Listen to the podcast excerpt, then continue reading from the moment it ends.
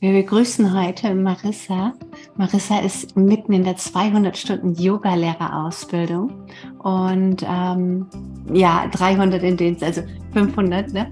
Genau, in der 500 Stunden Yoga-Lehrerausbildung und ähm, auch selbst vom Beruf Krankenschwester und hat ja für sich so ein bisschen bewusst auch entdeckt, ähm, na, mit dem Beruf als Krankenschwester bekommen ja schon ein Päckchen zu tragen, wie gut ihr Yoga da auch geholfen hat, mal nicht in die Disziplin, sondern wirklich in inneren Frieden zu kommen, ihre innere Mitte zu finden. Und genau das, was, was Marissa selbst für sich am eigenen Leib gespürt hat, ist genau das, was sie auch eben vermitteln möchte in ihre Yoga-Praxis. Marissa, herzlich willkommen. Super schön, dass du da bist. Wie gelingt es dir Hallo. jetzt so, in deiner Mitte zu sein? Jetzt als Yoga-Lehrerin? Ähm, ja, also äh, ich unterrichte seit äh, März dieses Jahr und habe hier oben in meinem Yoga-Raum habe ich so ein kleines Studio eingerichtet und ähm, ja, das macht wahnsinnig Spaß. Also das, ich wachs daran. Also man lernt nie aus. Äh, vor der erst, vom ersten Unterricht war ich natürlich total aufgeregt, wenn da Menschen kommen, die man vielleicht auch gar nicht kennt. Und ähm, ja, aber es macht Spaß und es bringt mich weiter und es ist ein toller Ausgleich. Und äh, also ich kann mir Leben ohne Yoga überhaupt nicht mehr vorstellen. Ja, also ähm, mein äh, Hauptthema äh, für die Lehrprobe von den 300 Stunden das Überthema war ja Yoga im Gesundheitswesen. Und natürlich aufgrund von meinem Beruf äh, hatte ich da sofort tausende Ideen, habe sofort Brainstorming gemacht und äh, war eigentlich auch schon auf einem anderen Weg. Und äh, ja, jetzt, es ist aber so, ähm, dass ich, äh, dass mich äh, eine Krankheit schon seit längerem begleitet und die Hochzeit ähm, ja, hat sich auch ganz zufällig oder vielleicht weil es auch so sein soll, mit der Yogalehrerausbildung äh, entwickelt. Also das hat mich jetzt so begleitet und ähm, genau und deshalb ähm, habe ich äh, mit Patricia habe ich das so ähm, vorher natürlich abgeklärt, ob das okay ist. Ähm, habe mein eigenes Thema, was mich eben begleitet hat, mache ich heute zum Thema erste Mal in der Öffentlichkeit sozusagen. Und zwar, ähm, ja, wie man mit sanftem Yoga, wir machen sanftes Yoga, Endometriose lindern kann. Und ich möchte euch gern in einem ganz freien Vortrag ähm, bisschen mehr über die Erkrankung erzählen. Vielleicht hat der ein oder der andere schon mal was drüber gehört oder kennt jemand, der betroffen ist. Und ähm, genau, das möchte ich heute eben euch, ähm, ja, euch einen Vortrag drüber halten, ein kurzer und mit einem anschließenden, ganz sanften, mit einer ganz sanften Yoga-Einheit, alles am Boden, alles ganz ruhig, einfach auch ähm, der Einheit, die ähm, ja, die kann man immer praktizieren oder eben auch, wenn man ähm, da auch vielleicht Veranlagung hat. Äh, da werden sa sanft eben Verklebungen gelöst im Unterbauch, ja, entspannt den Bauch und sowieso den ganzen Körper, bringt den Geist zur Ruhe. Und ähm, ich hoffe, ihr habt euch eure Hilfsmittel schon alle bereitgelegt, dass wir nachher direkt starten können. Polsterblöcke, Decken, Kissen und genau. Und also wenn es okay ist, dann würde ich direkt äh, mit meinem Vortrag starten. Genau. Also, ja, was ist überhaupt Endometriose? Ähm, vielleicht ist euch aufgefallen, dass es in den letzten zwei, drei Jahren vielleicht immer mal häufiger das Wort auftritt, sei es über ja, Facebook, Instagram. Es gibt immer mehr Leute, die in der Öffentlichkeit darüber berichten.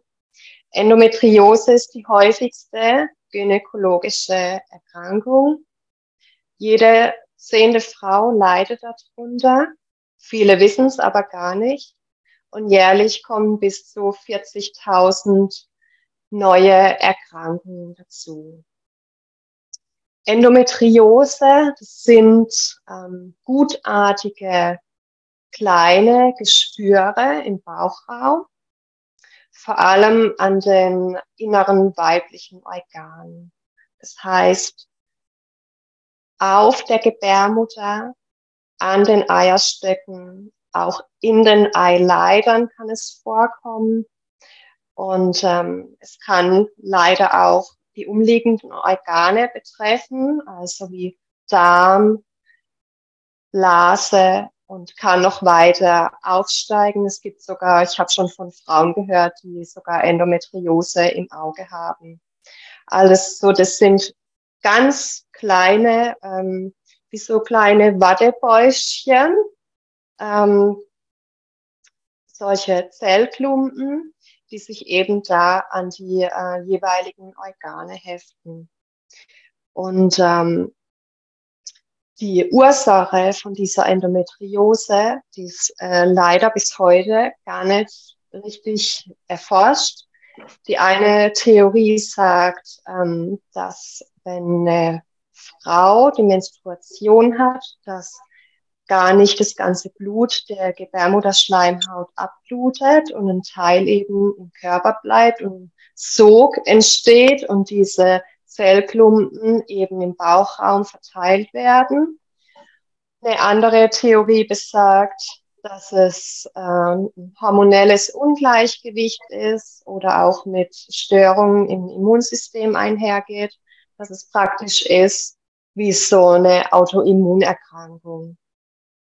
Und ähm, es ist eben so, dass äh, diese äh, sogenannten Endometrioseherde leider erst ähm, im Schnitt, man sagt im Schnitt nach zehn Jahren eben entdeckt werden. Weil oftmals ist es ja auch heute noch so, dass die meisten Frauen äh, hormonell verhüten und diese Verhütungsmittel, die unterdrücken eben auch die Endometriose. Das heißt, die Frauen, die spüren das erst überhaupt nicht. Die nehmen vielleicht mit der Zeit einen verstärkten Periodenschmerz wahr, aber äh, die denken sich nichts dabei. Und die Symptome bei einer Frau, die eben an Endometriose leidet, die dann meist erst zum Vorschein kommen, wenn man sagt, ich möchte jetzt nicht mehr äh, hormonell verhüten, die schleichen sich meist ganz langsam ein. Also die Hormone von, von der hormonellen Verhütung, die müssen ja erstmal abgebaut werden, dann spürt man das auch nicht gleich. Und wenn man da eben dafür veranlagt ist, dann ähm, schleichen sich die Schmerzen meist erst zu Beginn der, Endome äh, der Menstruation ein und äh, sind dann eben stärker als sonst. Äh, und ja, wie gesagt, es ist so ein einschleichender Prozess. Man denkt dann, na ja, das ist normal. Jetzt habe ich vielleicht auch Stress gehabt, dann habe ich eh mehr Schmerzen. Und es zieht sich ja aber über bei solchen, bei den Frauen, es zieht sich ja über Jahre. Und dann ist es auch meistens so, dass die Schmerzen immer früher beginnen, weil man hat ja die Endometrioseherde meist nicht nur auf der Gebärmutter, die sich eben bei der Menstruation bewegt, ist ja ein Muskel und dadurch eben die Schmerzen auslöst, sondern man hat die Herde auch meistens an den umliegenden Organen und eine Blase, die, ist in Bewegung. Wenn die gefüllt ist, dann wird sie durch die Endometrioseherde, die um die Blase herum sind, komprimiert. Das erzeugt dann Schmerzen. Die Herde, die können auch an der Innenseite der Bauchdecke sein. Wenn man sich da bewegt, können Schmerzen ausgelöst werden. Es können Schmerzen im Bereich vom Enddarm ausgelöst werden, beim Sitzen oder beim Toilettengang. Und ähm, ja, leider ist es auch so, dass ähm, viele äh, Gynäkologen, Gynäkologinnen ähm, eben auch das, diese Erkrankung noch gar nicht so richtig ähm, verinnerlicht haben, dass es das gibt. Und ähm, es wird eben so spät erkannt, weil viele Ärzte das dann so abtun, na ja, man hat halt Schmerzen, ja, dann haben sie halt Stress gehabt. Ähm, und eben auch meist nicht das geschulte Auge für die Erkrankung haben und halt auch nicht das entsprechende, die entsprechende Ultraschallgeräte. Da gibt es eben auch Unterschiede, Geräte, die, die solche Erkrankungen, äh, die diese Endometrioseherde gut erkennen. Ähm, und da muss man einfach als Arzt dann eben auch entsprechend und auch zeitgemäß aufgestellt sein. Und ähm, ja, jetzt ist es halt so, dass ähm, meistens ähm, diese die Frau erst merkt, äh, dass hier wirklich was nicht stimmt. Also bis man wirklich dorthin kommt und wirklich die Schmerzen nicht mehr aushalten kann und denkt, hey, es kann doch nicht sein, dass mein komplettes Leben plötzlich so eingeschränkt ist, dass ich nur noch mit Schmerzmitteln meine Arbeit bewältigen kann. Ähm, äh, und auch erst, wenn eine Frau äh, aktiv versucht, schwanger zu werden und das nicht eintritt, meist ist erst das der Grund, warum die Krankheit überhaupt erkannt wird. Oder wenn man eben schwanger werden will und der Frühschwangerschaft eben Fehlgeburten hat. Leider ist es erst so, dass nach der dritten Fehlgeburt dann erstmal geschaut wird, hey, was ist hier überhaupt äh, das Problem? Wieso funktioniert es nicht? Ja, und wenn man dann ähm, eben, wenn das eben dann festgestellt wird, dass hier eine Unfruchtbarkeit vorliegt, ähm, ab zwei Jahren, wenn eine Frau ab zwei, zwei Jahren versucht, schwanger zu werden, gilt man als unfruchtbar. Dann äh, ist es eben so, dass dann geht es meistens weiter in der Kinderwunschklinik und dort sind dann äh, Ärzte, die eben auch für besondere Krankheiten ein geschultes Auge haben. Und ähm, ja, leider ist es auch so, dass wenn ähm, es gibt ja Frauen, also ich gehöre da auch dazu. Ich habe den Ärzten einfach vertraut. Deshalb hat mich die Krankheit auch wirklich fast zehn Jahre begleitet.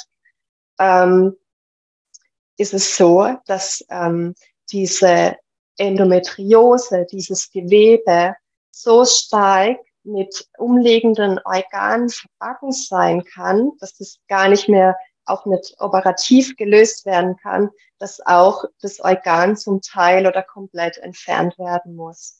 Also es gibt Frauen, die haben künstlichen Darmausgang, weil Endometriose zu spät erkannt wurde, eine künstliche Blase oder es wird sogar die komplette Gebärmutter mit Eileiter und Eierstöcke entfernt und dann ist eine Schwangerschaft sowieso dahin.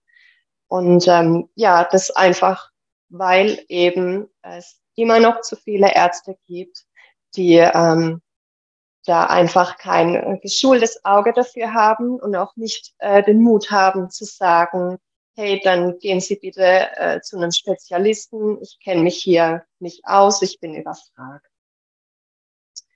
Ja, und solche, so eine Endometriose-Erkrankung, die hat natürlich eben schlimme Folgen, eben die, wo ich jetzt gerade gesagt habe, eine ausbleibende Schwangerschaft, wenn man sich das so sehr wünscht, dann diese Schmerzen, auch wenn man eben noch nicht weiß, dass man diese Krankheit hat, wenn man über so einen langen Zeitraum eben diese Schmerzen leidet, jeder weiß es, der mal tagelang Kopfschmerzen hatte. Das ist einfach zermürbend.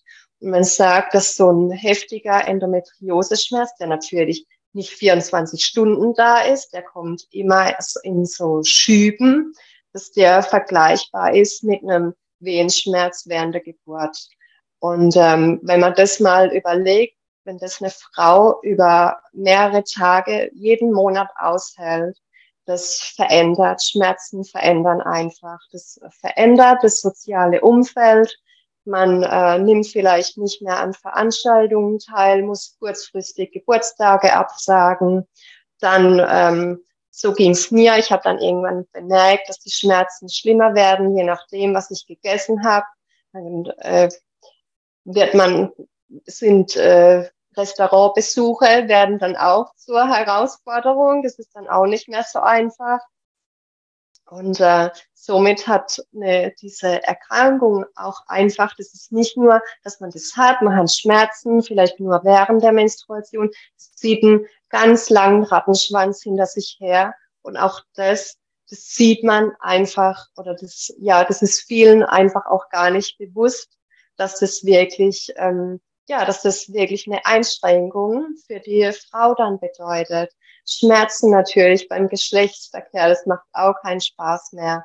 Äh, und wie soll man denn, denn das dem Partner erklären? Also, äh, wenn, wenn man keine handfeste Diagnose hat, wenn das immer nur im Raum steht und jeder sich fragt, ja, was hat sie denn jetzt schon wieder? Das ist äh, gar nicht so einfach, sich da zu erklären, wenn man selber noch gar nicht weiß, was man eigentlich hat. Ja, und die ähm, Therapie der Endometriose ist eben in den meisten Fällen die operative Entfernung dieser äh, Endometrioseherde. Das wird äh, in der Bauchspiegelung äh, gemacht, während einer Vollnarkose. Und äh, ja, das ist schon eine größere Operation. Und da wird eben versucht, diese ganzen, ähm, diese ganzen Gewebestücke, die an den Organen dran sind, zu entfernen.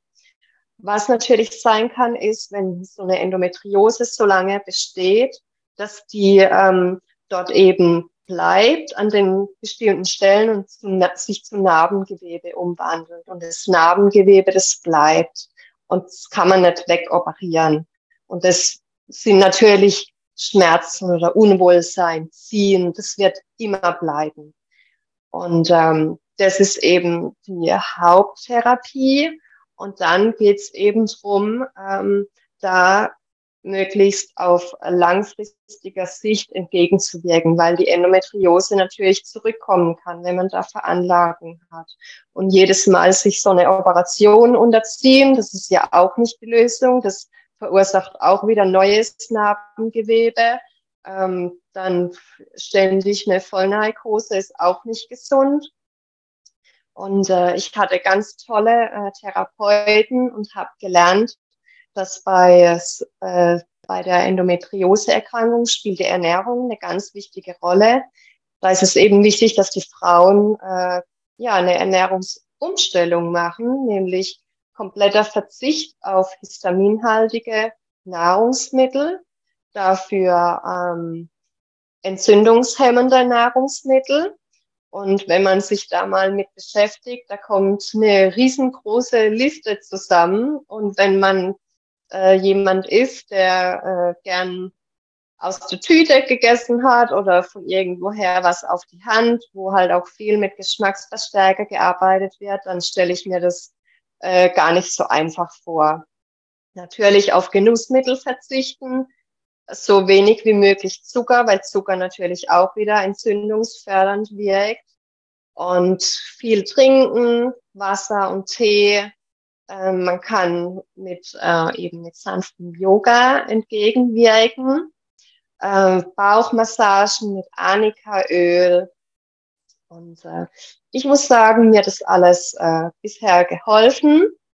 Und ähm, ich kann sagen, ich nehme seit meiner Operation letztes Jahr kaum noch Schmerzmittel und das war eigentlich mein Ziel, weil ich wirklich häufig und sehr hochdosiert Schmerzmittel genommen habe. Ähm, ja, und ähm, ich muss sagen, äh, heute kann ich sagen, ähm, offen damit umzugehen, ist äh, für mich ähm, die beste Lösung, weil das hat mich so lang, äh, so stark eingeschränkt, ständig irgendwelche Ausreden zu haben, weil natürlich wird man ausgelacht, wenn man sagt, ich habe Schmerzen, ich habe meine Tage, ich kann heute nicht arbeiten. Also äh, ich meine, wer sagt sowas schon? Und ähm, ich habe mir gesagt, damit ist jetzt Schluss. Ich bin ganz offen damit, vor allem auch, weil eben viele Frauen äh, davon betroffen sind und vielleicht auch aus Scham Angst haben, drüber zu reden oder das anzusprechen. Deshalb war es mir auch heute wichtig, eben das äh, Thema anzusprechen. Und natürlich gibt es dann Menschen, die sich abwenden, die nicht damit umgehen können. Aber manchmal können daraus ganz tolle Gespräche entstehen. Und ja, es ist ein weiteres Tabuthema in unserer heutigen Welt, über das dann gesprochen werden kann. Und man kann sich austauschen. Das finde ich eigentlich toll. Genau. Also ich habe jetzt versucht, alles ein bisschen kompakt zu halten. Natürlich äh, gibt es da noch viel, viel mehr drüber zu erzählen, aber das würde heute Abend sprengen. Und genau, das war mein kurzer Vortrag. Vielen herzlichen Dank dafür. Vielleicht bevor wir auf die Matte gehen, noch die Gelegenheit nutzen. Vielleicht hat der eine oder andere Fragen hierzu. Ja. Hat jemand gerade eine Frage? Oder Erfahrungen ich hätte zwei. Ich hätte zwei. Ja. Danke. Ähm, also die Diagnose geht nur über den Ultraschall, ähm, habe ich jetzt nicht so ganz verstanden, war die eine Frage. Und die zweite Frage ist, ähm, gibt es da irgendwie so einen Zeitraum, wo das auftritt? Oder sagt man, okay, wenn man jetzt eine Veranlagung dafür hat, dann tritt das auf jeden Fall auf? Oder das kann auch erst auftreten, wenn du äh, 30, 40, 50 bist? Ähm, mhm. So in dem mhm. Zeitraum. Und äh, wenn du dann halt in den Wechseljahren bist, dann ist vorbei, wenn du keine Blutung mehr hast? Also waren drei Fragen, sorry. Alles gut. Also es ist hauptsächlich so, dass es Frauen im gebärfähigen Alter betrifft. Es gibt aber auch Frauen, äh, bei denen es erst mit 40 auftritt. Es gibt auch Frauen, die schwanger werden können und es tritt nach der Schwangerschaft auf. Ähm, was für mich äh, heißt, dass es doch am wahrscheinlichsten äh, mit einer hormonellen Störung zu tun hat. Und ähm, ja, man, ja, ähm, ich meine, der Frauenarzt, der hat jetzt kein ähm, MRT. Natürlich könnte man auch die äh, Endometriose nicht nur mit einem Ultraschall, also ich rede natürlich vom vaginalen Ultraschall, äh, feststellen, sondern auch mit einem äh, MRT, mit Kontrastmittel. Da wird dann eben Kontrastmittel äh, in die Bauchhöhle gespritzt und da kann man sehen, wo eben die Organe sind und wo Teile sind, die da gar nicht hingehören äh, und kann somit die Endometriose erkennen. Aber die häufigsten Diagnosen werden eben über das Ultraschallgerät gestellt. Nur, dass es eben so ist, dass viele Frauenärzte, Ärztinnen noch ähm, veraltete Geräte haben. Und wenn die dann noch dazu kein geschultes Auge dafür haben, dass da was ist, was da gar nicht hingehört, dann, dann wird es leider auch nicht festgestellt. Habe ich deine Frage somit beantwortet? Ja, danke schön. Efi hat auch gleich eine Frage. Efi, wir hören dich nicht. Entschuldigung. Ich hätte auch noch eine Frage. Und zwar, ähm, bei mir war auch der Verdacht auf Endometriose. Und ähm, gerade weil du ja jetzt auch im medizinischen Bereich kommst, also mein äh, Frauenarzt hat das ähm, quasi ausschließlich über einen Bluttest gemacht. Also der okay. hat gesagt, es gäbe eine Möglichkeit, über Bluttest das zu bestimmen ähm, um halt gar nicht erst jetzt mit MRT oder mit Kontrastmitteln. Hast du da Erfahrungen mit? Ähm, ist das zuverlässig? Ich frage es jetzt einfach mal so, weil ich habe mich ja. da komplett auch auf den Arzt verlassen. Also da kenne ich mich, also davon habe ich noch nie was gehört. Ich war ja, also für meine, ich habe meine Diagnose in einem speziellen Endometriosezentrum bekommen, wo es leider gar nicht so allzu viele davon gibt. Und dort ähm, war ein Professor, der auch sehr äh, bekannt ist und der ähm, sichert eben seine Diagnosen über sein Ultraschallgerät. Also Bluttest gibt's vielleicht, aber wenn, dann ich ja, weil ich bin Biologin und ich muss ganz ehrlich ah, sagen, okay. ich habe noch nichts davon gehört, dass man das ausschließlich über Bluttest macht. Also ähm, ja. Ich hätte mir jetzt vorstellen können, Bluttest, sage ich mal so, noch als zusätzliche ja. Bestätigung. Ja. Aber ich ähm, bin da ganz bei dir. Also ich kenne das auch, dass man das über einen Ultraschall, Vaginal-Ultraschall feststellen kann, um Hinweise zu bekommen. Und mich hat das damals halt sehr verwundert, dass der eben nur den Bluttest gemacht hat. Ja, Und ich habe also, gedacht, vielleicht bin ich auch nicht up to date.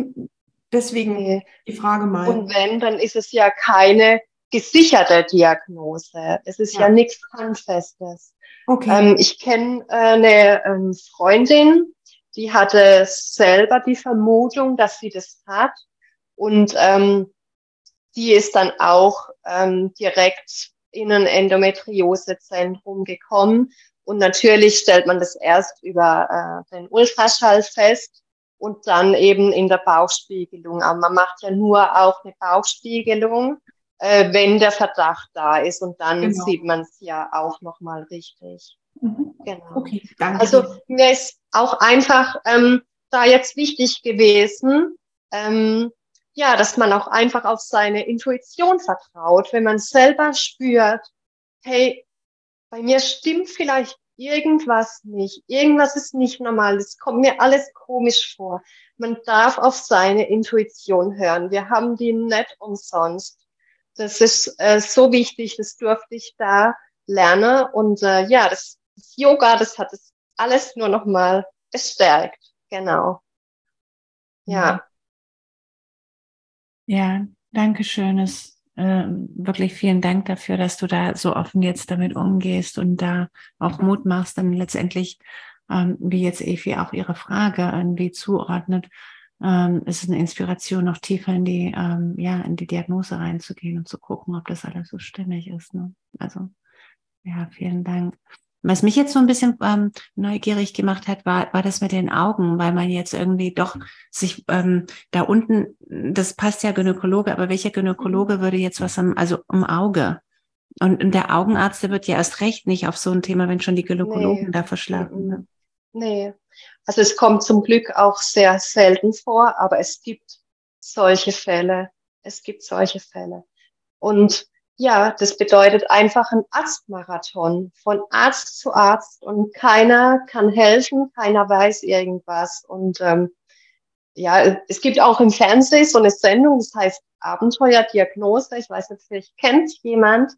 Ähm, da werden auch die verrücktesten Diagnosen vorgestellt, wo die Leute jahrelang von Arzt zu Arzt rennen und irgendwann kommt man zur richtigen Zeit an den richtigen Arzt, der dann eben feststellt, was hier das Problem ist. Mhm. Ja. Okay. Ja, vielen, vielen Dank. Hat noch jemand von euch eine Frage? Ja, Marlene. Äh, ich habe auch zwei Fragen. Ähm, zum einen braucht man eine Überweisung von dem Gynäkologen, weil ähm, ich bin so ein bisschen hellhörig geworden, weil ich extreme Schmerzen habe. Und ähm, damals, als meine Periode angefangen hat, mit 13 oder 14, habe ich sofort die Pille verschrieben bekommen, weil ich so starke Schmerzen hatte und äh, ich nicht mehr in der Schule sitzen konnte, meine Mutter mich jedes Mal abholen konnte ähm, oder musste. Und das zieht sich halt über zwei, drei Tage. Und ähm, ich habe das halt auch so zwischendurch, wenn ich dann merke, ich habe meinen Eisprung oder sowas, mhm. dann merke ich das halt auch direkt. Deswegen ist so, okay, also bis jetzt bin ich immer damit abgespeist worden, okay, du musst die Pille nehmen, du musst die Pille nehmen. Und eigentlich möchte ich gar nicht so viele Hormone in mich reinstopfen. Mhm. Ähm, deswegen war jetzt so die Frage, okay, brauche ich da eine Überweisung von meiner Frauenärztin? Ähm, ja, also wenn du ähm, dich in einer Frauenklinik oder überhaupt in einem Endometriosezentrum vorstellen möchtest, wo eben dir, wo eben jemand so ein spezielles Ultraschallgerät hat, der damit äh, das besser erkennen kann, dann brauchst du auf jeden Fall äh, eine Überweisung. Aber ich weiß nicht, wenn du das, wenn du einen guten Arzt hast, deinen Frauenarzt, wenn du das mit ihm besprichst, äh, ja, vielleicht äh, hat er ja ein geschultes Auge dafür. Also wie gesagt, die Krankheit, die ist jetzt wirklich in den letzten zwei, drei Jahren, hat die so einen Vormarsch bekommen und ähm, es ist auch eben präsenter. Aber wie gesagt, es gibt halt immer noch Ärzte, wo das gar nicht, äh, wo das halt abtun oder wo das, ja, denken, das gibt's nicht oder Einbildung, ja. Ja, genau. tatsächlich. Also danke schon mal dafür. Und äh, tatsächlich haben wir vor vier Wochen ähm, mich umgestellt auf eine andere Pille. um zu gucken, ob die Schmerzen dadurch besser werden. Ähm, und sie hat auch Endometriose mal so in den Raum geschmissen, aber ist dann überhaupt nicht näher drauf eingegangen. Ähm, ja, ich werde jetzt mal gucken. Also ich soll jetzt drei Monate nehmen und dann gucken wir nochmal, ob ich das dann vielleicht nochmal anspreche, weil also so viele Punkte, die du gesagt hast, treffen halt schon darauf auf mich zu. Und ähm, ja, ich möchte da eigentlich jetzt ungern noch länger mit rumlaufen, als ich jetzt schon äh, ja, damit rumlaufe. Ne? Äh, andere Frage war, muss man das dann selbst bezahlen? Weil es gibt ja auch viele Sachen, ähm, wo die Krankenkasse ganz klar sagt, äh, nee, bezahlen wir nicht. Ähm, wenn da, wenn, es kommt ja immer darauf an, was auf die Überweisung draufgeschrieben wird wenn du sagst, du hast Schmerzen, du willst, dass da äh, genauer geguckt wird, du möchtest äh, ins Krankenhaus, in eine Frauenklinik, da in die, Chirurg äh, in die äh, gynäkologische Ambulanz, dann, also wenn du, äh, dein Arzt will dir ja nichts Böses, der schreibt dann eine entsprechende Verdachtsdiagnose drauf und dann übernimmt es auch die Krankenkasse. Okay. Ja. Danke. Vielen lieben Dank, Marissa. Da du sämtliche Höhen und Tiefen der Endometriose kennst, machst du dich richtig stark dafür, dass die Erkrankung endlich jene Beachtung bekommt, die sie einfach benötigt. Es tut sich eine ganze Menge in diesem Kontext. Die Frauen verschiedenster Arten und Altersstufen sind von dieser Krankheit betroffen und das darf definitiv zum Politikum werden. Dankeschön, dass du all das mit uns geteilt hast und dir alles, alles Gute. Danke an euch für eure Präsenz, für eure Fragen und für eure Impulse. Namaste.